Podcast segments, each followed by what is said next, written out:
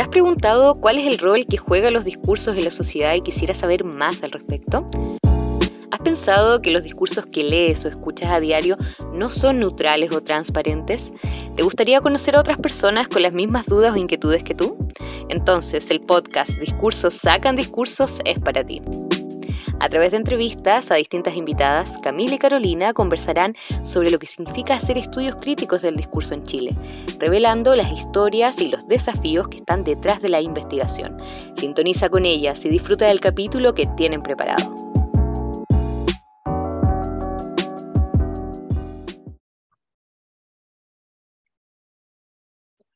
Hola a todos, todas y todes y bienvenidos al último episodio de Discursos Sacan Discursos en esta temporada, como muchos ya saben, quisimos abrir la posibilidad de conocer a investigadoras e investigadores dentro de la región latinoamericana para socializar y establecer lazos entre los temas que investigamos como comunidad. Eh, hemos tenido invitados e invitadas de seis países distintos, pero todos y todas de habla español. ¿No? Eh, como este podcast surge como una idea de construir puentes y visibilizar las distintas problemáticas de la región, eh, en este episodio intentaremos hacerlo bilingüe, ¿ya? ya que se encuentra con nosotras una querida investigadora de Brasil, por lo que intentaremos mantener cada uno de nuestros idiomas y para fomentar estos encuentros interculturales que son el sello de ALED. Eh, Camila, eh, ¿cómo estás? Te dejo el pase para que nos presentes a nuestra invitada. Muchas gracias, Carolina. Estoy muy bien y contenta, muy contenta de poder cerrar esta segunda temporada con Viviane de Melo Resende, quien es doctora en lingüística por la Universidad de Brasilia y profesora asociada del Departamento de Lingüística, Portugués y Lenguas Clásicas de la misma universidad. Viviane es investigadora del programa de posgrado en lingüística y se desempeña asesorando en el área de lengua y sociedad, específicamente en estudios críticos del discurso. También es coordinadora del Núcleo de Estudios de Lengua y Sociedad y del Laboratorio de Estudios Críticos del Discurso. Fue delegada por Brasil de la Asociación Latinoamericana de Estudios del Discurso entre 2017 y 2019 de la cual fue vicepresidenta entre los años 2019 y 2021 y actualmente es presidenta por el periodo 2021-2023. Entre otras asociaciones científicas, ha sido miembro de la Junta Directiva de la Asociación Internacional de Estudios sobre Discurso y Sociedad, EDISO, y de la Red Latinoamericana de Análisis Crítico del Discurso y la Pobreza, REDLAD. Actualmente es editora de la revista latinoamericana de estudios del discurso junto a Teresa Oteiza de la Pontificia Universidad Católica de Chile y editora para Brasil y Portugal de la revista Discurso y Sociedad. Muchísimas gracias, Viviane, por aceptar nuestra invitación. ¿Cómo estás? Gracias. Eh, empiezo hablando un poco español Ah, para les, dar muchas, muchas gracias, darles muchas gracias por esta invitación ah, que me, me hace muy contenta por, por hablar con ustedes, por supuesto, pero también por conocer la iniciativa de Ale Chile uh, en, esta, en estos podcasts que son una, una forma, me parece, bastante expresiva de llegar a un público más amplio y hacer, hacer conocer el trabajo de investigadoras de, nuestra área en, nuestro, en nuestra región. Ah, y también ah, pienso que es una iniciativa importante hacernos intentar llegar a una intercomprensión entre nuestras lenguas. Es la misma, el mismo objetivo que tienen los diálogos de ALET, de los cuales Carolina Redondo ha participado en la temporada este año. Ah, aprovecho para agradecerle. Gracias, Carolina.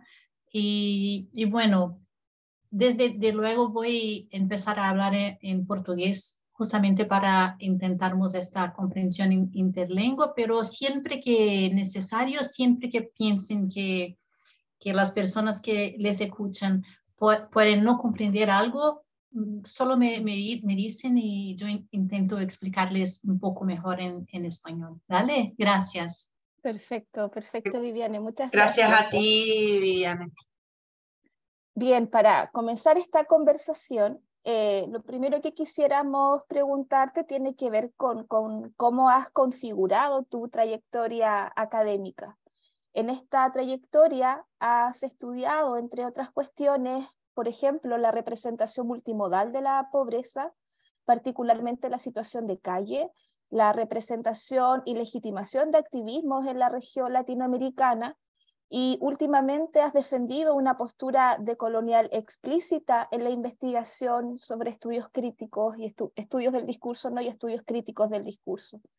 Lo que quisiéramos saber es cómo surge el interés o la necesidad de explorar estas u otras áreas relevantes en tu investigación y si hay elementos de tu historia personal o de tu propia experiencia docente que hayan influido en la construcción de estas líneas de trabajo.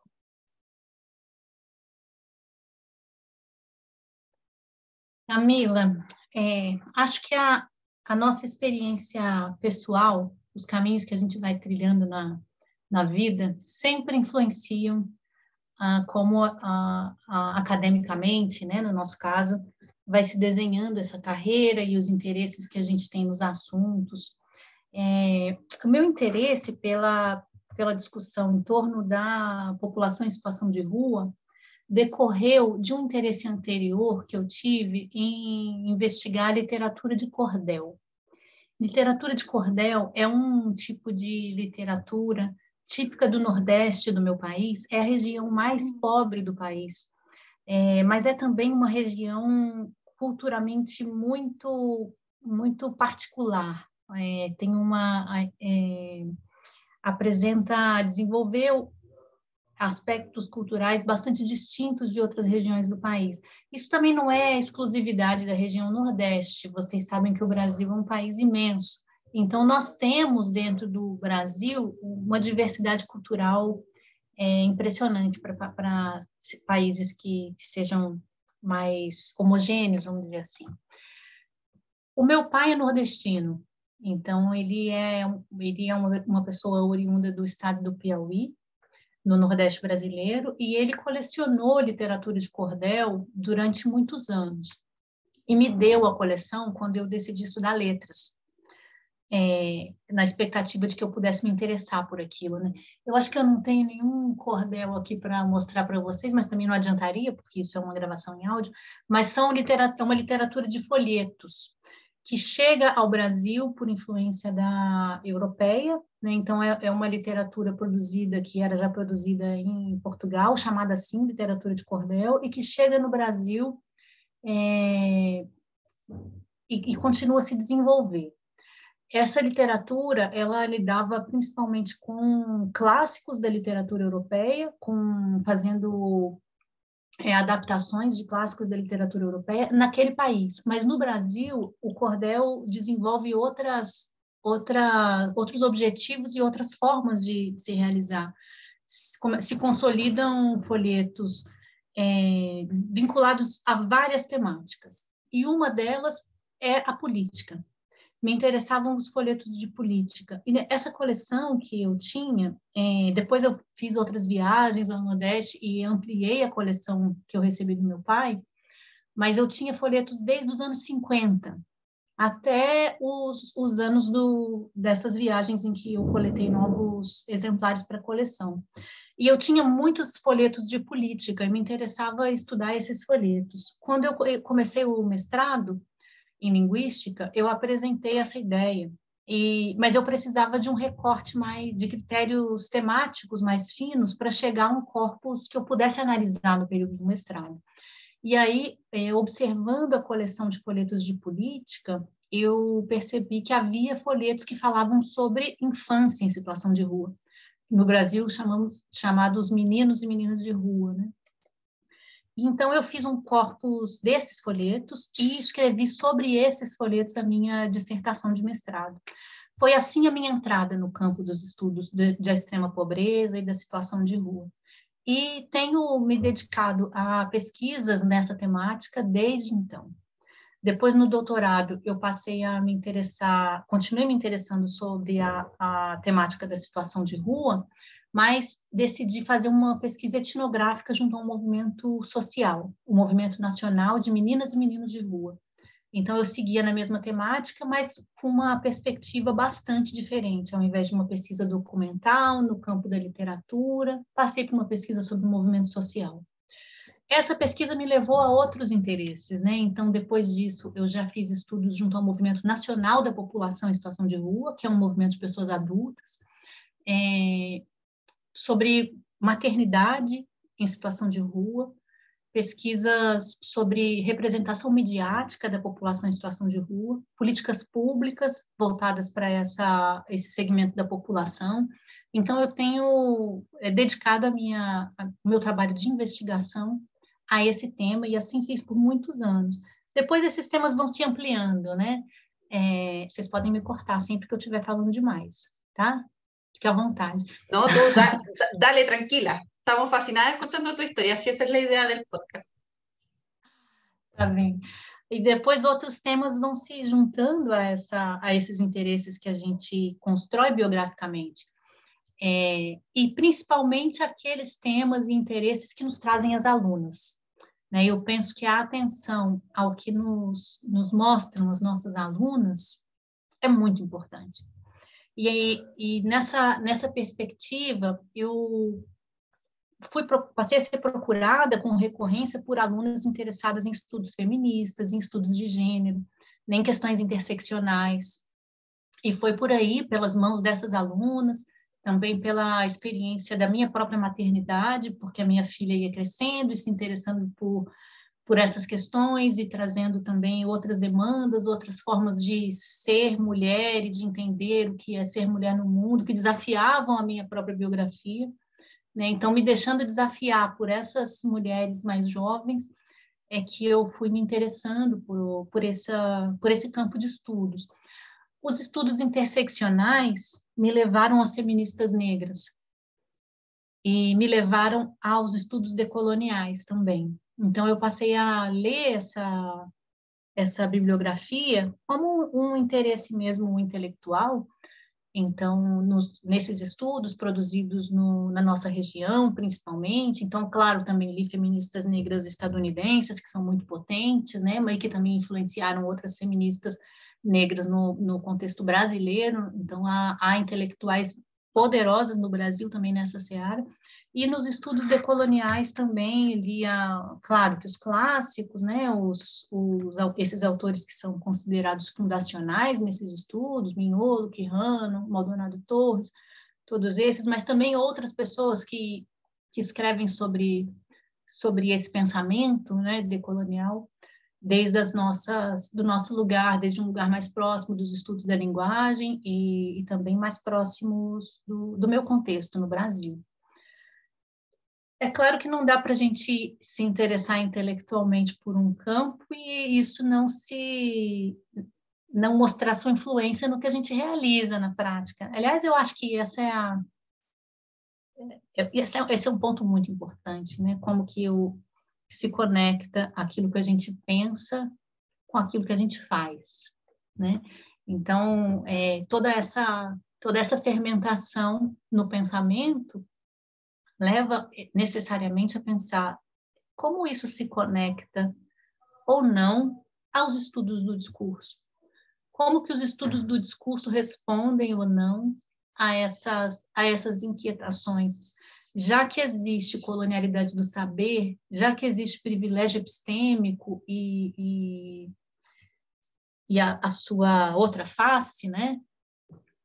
Como que isso toca essa comunidade de estudiosas do, do estudo do, do, do, do discurso, né? Estudiosas do discurso. Sí, eh, justamente eh, era la pregunta que te quería realizar, ¿no? Porque Eh, es súper interesante cómo a través de nuestras trayectorias personales va cambiando el énfasis eh, en, nuestros, eh, en nuestros estudios de investigación, que también están muy intersectados con nuestra propia experiencia, ¿no? Y, y en una identidad más allá de investigadora. O en tu caso, como, como mencionabas, el tema de la maternidad, ¿no? entonces, te quería preguntar ¿Cómo concibes tú la idea o cómo llegas a los estudios críticos del discurso para explorar estas áreas, siendo que se podrían investigar desde otras disciplinas, como quizás la sociología, la ciencia política, ¿no? Incluso la antropología. Eh, ¿Cómo surge, ¿no? Que, o quedarse, o plantearse, posicionarse como un analista crítica del discurso en relación a estas temáticas?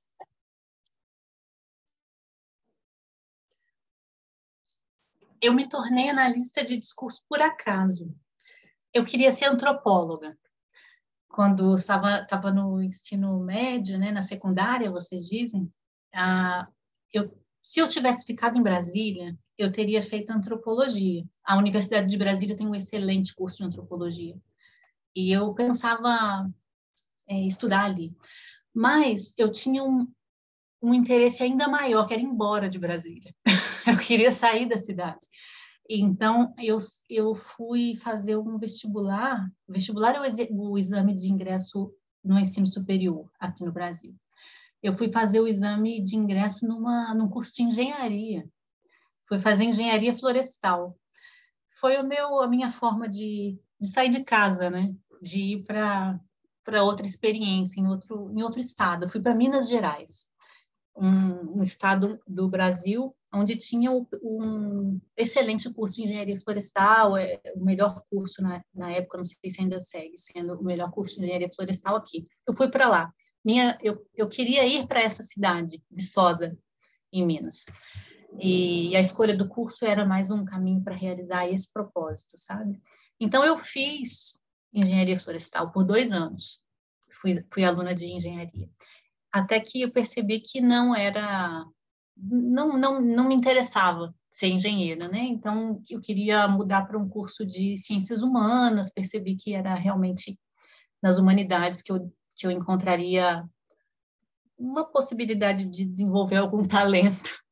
E, mas a universidade onde eu estava, Federal de Viçosa, era uma universidade essencialmente agrária. Então, ela tinha muitos cursos de ciências agrárias e poucos cursos de ciências humanas. E nessa altura, não me interessava sair de lá. Eu queria continuar lá e mudar para ciências humanas. Uma opção foi letras. Então, eu fui estudar letras por isso. Porque não porque me interessava especialmente o estudo de letras, mas sim porque eu queria ficar naquela cidade e estudar alguma coisa de humanidades. Foi assim que eu fui parar ali. E uma vez dentro do curso de letras, eu me encantei pela linguística as disciplinas de linguística me chamavam muita atenção, eu estudava muito, é, e me destacava principalmente na, na linguística. E conheci uma professora que foi a minha orientadora de iniciação científica, a professora Maria Carmen Aires Gomes, que é atualmente a tesoureira da ALED. Ela, ela me orientou num trabalho de iniciação científica na área de semântica, e depois desse trabalho, encerrado esse trabalho na área de semântica, eu comecei, apresentei para ela um, uma proposta de estudo em análise de discurso crítica, que era a disciplina que ela ministrava, é, já olhando para a literatura de cordel, no que depois veio a ser o meu objeto de mestrado. E foi ali que eu, que eu me encantei pela, pelos estudos críticos do discurso, e nesse, nesse propósito eu vim, voltei para Brasília onde hoje eu moro, né? Voltei para minha cidade natal, porque aqui tinha um excelente programa de pós-graduação em, em linguística e que tinha linha de pesquisa é, em análise de discurso crítica. Então, eu voltei para Brasília com esse propósito de fazer o mestrado. A ideia era depois ir para o norte. Eu tinha planos de ir para o Acre, é um estado amazônico. É, e esse plano nunca se realizou. Eu fui emendando uma coisa na outra, fiz o mestrado, fiz o doutorado, passei no concurso público, me tornei professora e, bom, me encantei pelo campo também, dos estudos do discurso, e foi assim que eu, que eu me tornei analista de discurso.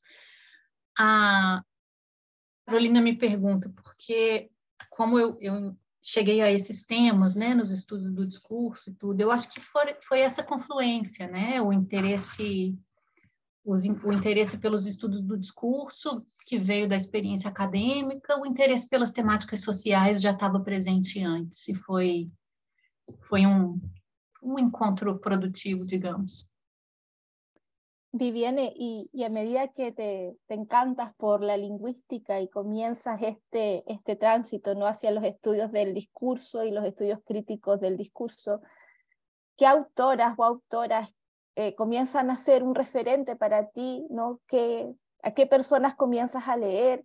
Y a, medida que, tú, tú misma te vas formando como investigadora, recoges trabajos de, colegas, tanto de Brasil como de Latinoamérica, o de otros autores o, o, autoras que no necesariamente sean de, del campo de la lingüística o de los estudios del discurso, pero que de todas formas hayan influido de alguna manera en, en, en ti, en, ¿no? la, la, forma en que comprendes los problemas que trabajas o cómo te posicionas en relación con ellos. Essa é uma pergunta importante, porque eu acho que onde a gente estuda tem uma influência fundamental sobre como a gente constrói compreensão sobre as coisas. Né? Eu acho que em todas as áreas. Na nossa área, não saberia dizer se isso é, acontece em outras, mas na nossa área e no Brasil, as escolas são bastante doutrinárias, eu diria. As escolas de estudos do discurso são bastante doutrinárias. Dependendo de qual universidade você estuda, pode ser que você vá ler extensamente uma, um círculo bastante reduzido de autoras e autores. Não sei como é no Chile, depois vocês podem me contar. Mas aqui, por exemplo, se você vai para a Unicamp, você vai encontrar excelentes professoras que trabalham com Bakhtin. E aí você vai estudar Bakhtin e vai se tornar uma analista de discurso bakhtiniano. E passa a professar, é quase uma fé. Por isso que eu falei doutrinário. Se você vem para o UFMG, se você vai para o UFMG, você pode encontrar pessoas que trabalham com charrodô, que trabalham com... Se você for para a USP, você pode encontrar muito peixe. E se você vem para a UNB, você pode encontrar Norman Fairclough. Foi o caminho que eu fiz. Então, eu não me tornei uma analista bakhtiniana, não me tornei uma analista pechetiana, não me tornei uma seguidora e essa, essa seguidora, a gente pode botar muitas aspas, muitas comilhas, mas é uma é um problema, é um problema da colonialidade do campo. Esse problema não é diferente na UNB, em que a gente se torna Faircloughiano.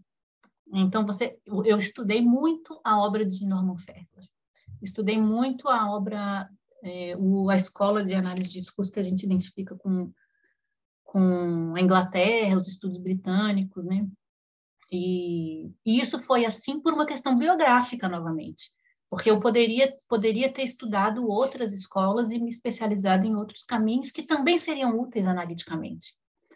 É, ou em linguística sistêmico-funcional, como há escolas também que trabalham nessa linha, com a mesma perspectiva doutrinária. É, então, o que é uma perspectiva doutrinária? É aquela em que as pessoas se formam a partir de um pensamento único, dentro da sua da sua área de estudos e se aprofundam muito nesse pensamento único, mas sem se permitir olhar que outras perspectivas teóricas, ontológicas, poderiam é, ser agregadas. Então, eu estudei bastante a obra de Norman Fairclough e acho que é uma obra que tem sido muito útil para os meus estudos. Então, continuo é, acreditando na perspectiva teórica e metodológica que eu aprendi no estudo aprofundado, principalmente das obras Discourse in Late Modernity e Analyzing Discourse. Eu acho que essas são as duas obras fundamentais dessa escola de estudos é, em, em ADC, em análise de discurso crítica. É, Discourse in Late Modernity constrói uma perspectiva teórica que segue sendo muito coerente no meu modo de entender as coisas. Então, eu continuo pensando que é útil entender o funcionamento da linguagem dessa forma. E Analyzing Discourse ensina ferramentas analíticas que também seguem sendo úteis. O que, que muda? Quando a gente se dá conta da perspectiva colonial e doutrinária é, e limitante né, dessas, dessas escolas de pensamento único, a gente se abre para a potência de olhar outras coisas e perceber que outras outras perspectivas não, não são somente concorrentes dessa perspectiva, mas podem também ajudar a incrementar os estudos do discurso formulados nessa, nessa seara. Então, eu acho que se trata de uma de uma posição menos doutrinária mesmo em relação a, a esse campo e que eu tento é, tento enfatizar como professora, né, interrompendo esse ciclo de doutrinação, porque eu acho que a gente perde muito com isso, né? embora a gente estude muito uma, uma perspectiva e se aprofunde muito e seja capaz de aplicar essa perspectiva a diferentes casos de uma forma bastante é, adequada, né, é, a gente acaba não trazendo avanços, e isso atrasa a, a perspectiva latino-americana. Só para não ficar apenas nisso, eu quero dizer que para minha, na minha trajetória foi muito importante encontrar a rede latino-americana de análise de discurso crítica sobre pobreza. Então, na rede LAD, eu aprendi enormemente, aprendi muito sobre o que é ser uma analista de discurso latino-americana e do que é esse lugar, né, do que significa esse lugar. Claro que eu aprendi também muito sobre o estudo discursivo da extrema pobreza, o que foi muito útil nos, nos meus projetos de pesquisa, mas mais do que isso, eu aprendi com mulheres muito potentes do nosso, da nossa região é, como resistir a essa doutrinação. Então, eu quero referir a professora Maria Laura Pardo, a professora Neila Pardo Abril, que fazem parte dessa rede, entre muitas outras professoras que ali me, me mostraram é, formas de formas de, de produzir estudos do discurso latino-americanos. E acho que essa é uma contribuição fundamental da, da Alélia.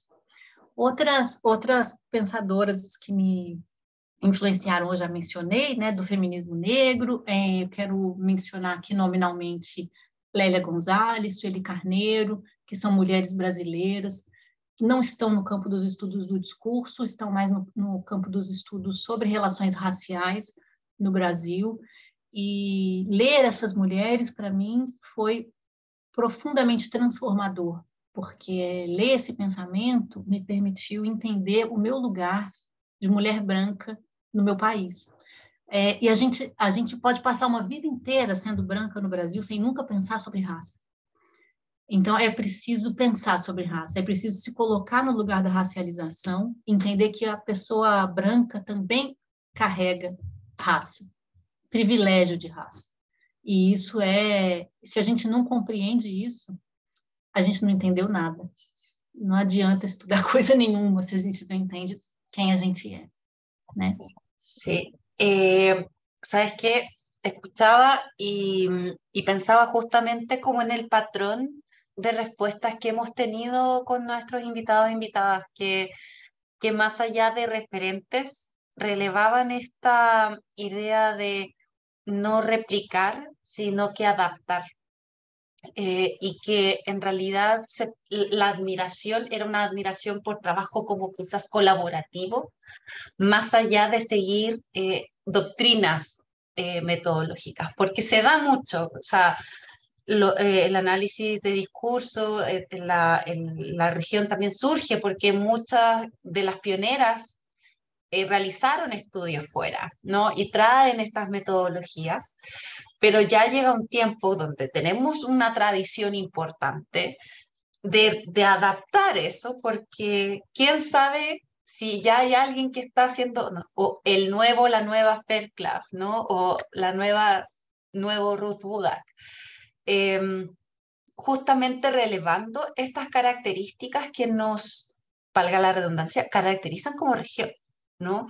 Incluso a cuando hablamos de los feminismos, en Latinoamérica hablamos de feminismos más que de feminismo, que se da como más en, en el norte global, justamente para relevar estos factores interseccionales que determinan feminismos dentro de una misma comunidad, región, país. Entonces, em, es, importante Em, también, ¿no? Eh, hacer el ejercicio dentro de nuestra práctica eh, de, investigación docente, este ejercicio de decir, bueno, fomentar el, pensamiento crítico, valga la redundancia, ¿no? Em, bueno, y tomando un poco la mano esto, ¿no? Eh, que nos ha hablado como por ejemplo, esta admiración y este trabajo como más colaborativo con los feminismos negros en Brasil, particularmente, como trabajo con otros, otros y otras colegas. Em, te quería consultar sobre tu, quizás tu opinión em, sobre los desafíos que, que como analistas de discurso, analistas críticas del discurso, nos enfrentamos hoy en día, sobre todo en estos contextos de, en donde hay un resurgimiento de discursos bastante conservadores que tienden a limitar libertades, ¿no? Em, y no solamente estas libertades entendidas como democracia más abstracta, sino que también coartar el campo de acción de ciertas comunidades de disidencias sexuales, ¿no? Eh, de mujeres particularmente en Estados Unidos estamos viendo un retroceso importante en términos de derechos Em, entonces te quería consultar cuál crees tú sería nuestro desafío como analistas críticas del discurso en un contexto sociopolítico como complejo.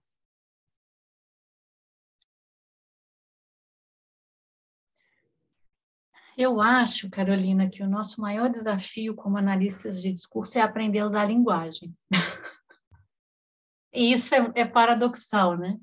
Porque as nossas ferramentas às vezes são tão complexas e tão herméticas para um público é, externo à linguística que a gente não consegue comunicar de maneira satisfatória o que a gente faz e o que a gente encontra em pesquisa.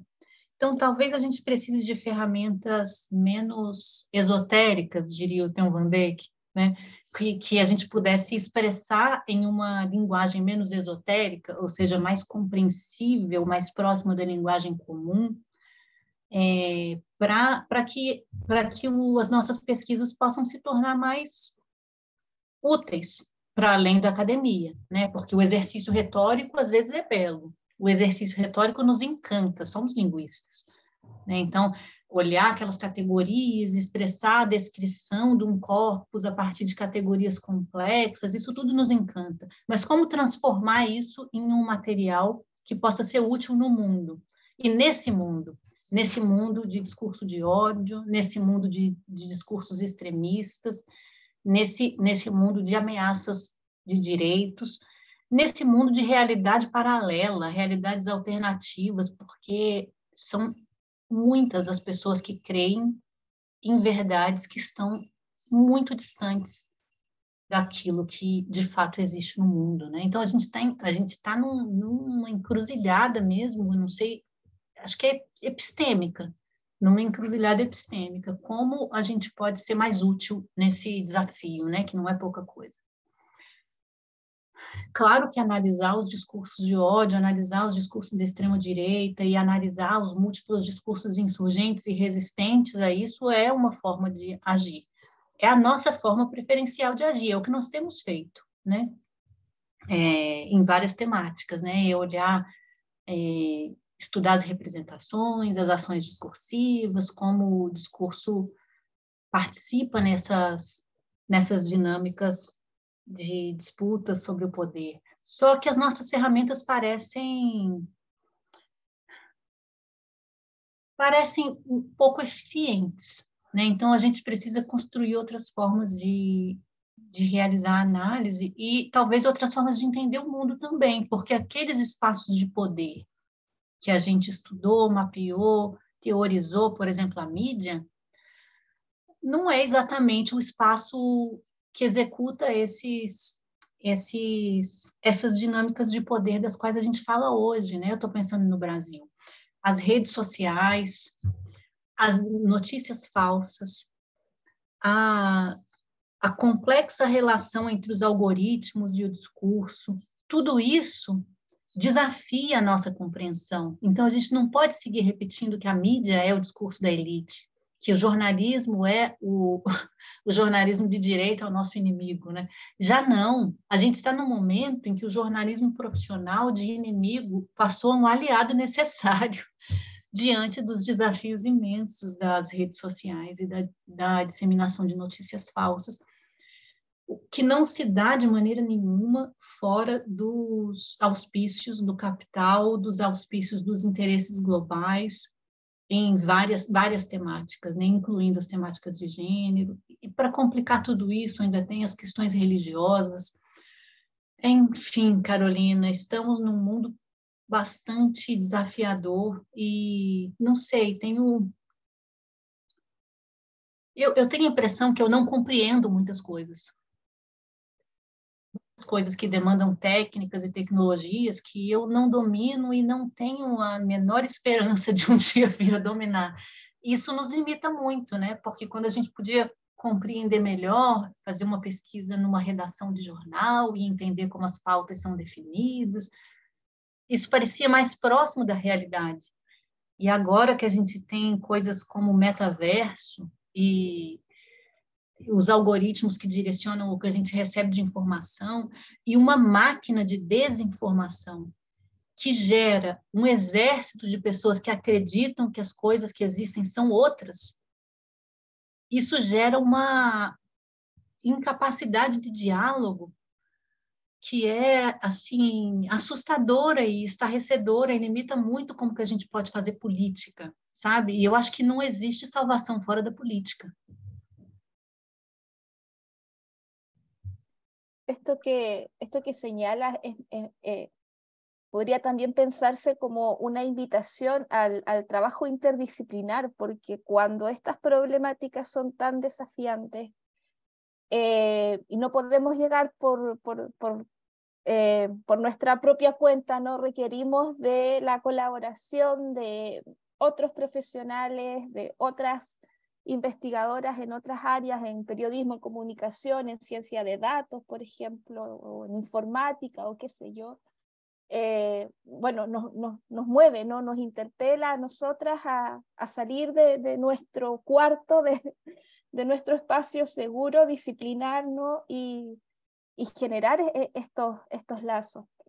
Y, y esto también eh, lo podemos pensar en relación, o sea, en el fondo requerimos de una apertura, requerimos de una apertura, como tú señalas, para poder romper con el adoctrinamiento epistémico eh, que, bueno, que, nos comentabas hace, hace un momento y, también requerimos ampliarnos ¿no? para, para trabajar colaborativamente, interdisciplinarmente con nuestras propias colegas de, de la región, porque en definitiva los problemas que, que experimenta Brasil o que experimenta Chile, por ejemplo, en relación con la ultraderecha o los discursos de odio. Tienen especificidades, por supuesto, pero no son tan diferentes, entonces se pueden esta, esta, eh, entablar nuestros diálogos. Eh, y bueno, Viviane, ya nos queda muy poquito tiempo para, para esta conversación, lamentablemente, y, ha sido para, para ambas con Carolina una conversación muy, muy reveladora porque hemos tocado puntos, como mencionaba Carolina antes, que no han surgido en, en otras conversaciones, entonces hemos podido hacer énfasis distintos. Eh, para cerrar esta, esta entrevista quisiéramos preguntarte qué mensajes, le, qué mensaje no le darías tú a estudiantes de posgrado, por ejemplo, o investigadoras jóvenes que están recién eh, acercándose al campo de los estudios críticos del discurso, que se están interesando y aprendiendo, ¿no? Eh, ¿qué, ¿qué, mensaje le darías de acuerdo con tu experiencia? ¿Cómo, cómo les animarías ¿no? a continuar esta, este camino que, que inician en la investigación?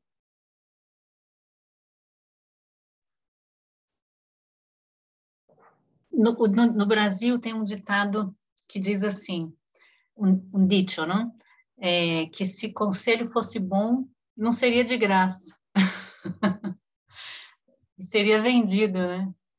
É, então, a, aconselhar é sempre um desafio, né? Porque quem, quem aconselha se coloca num lugar de poder, num lugar de, de conhecimento, né? É, é uma pergunta desafiadora.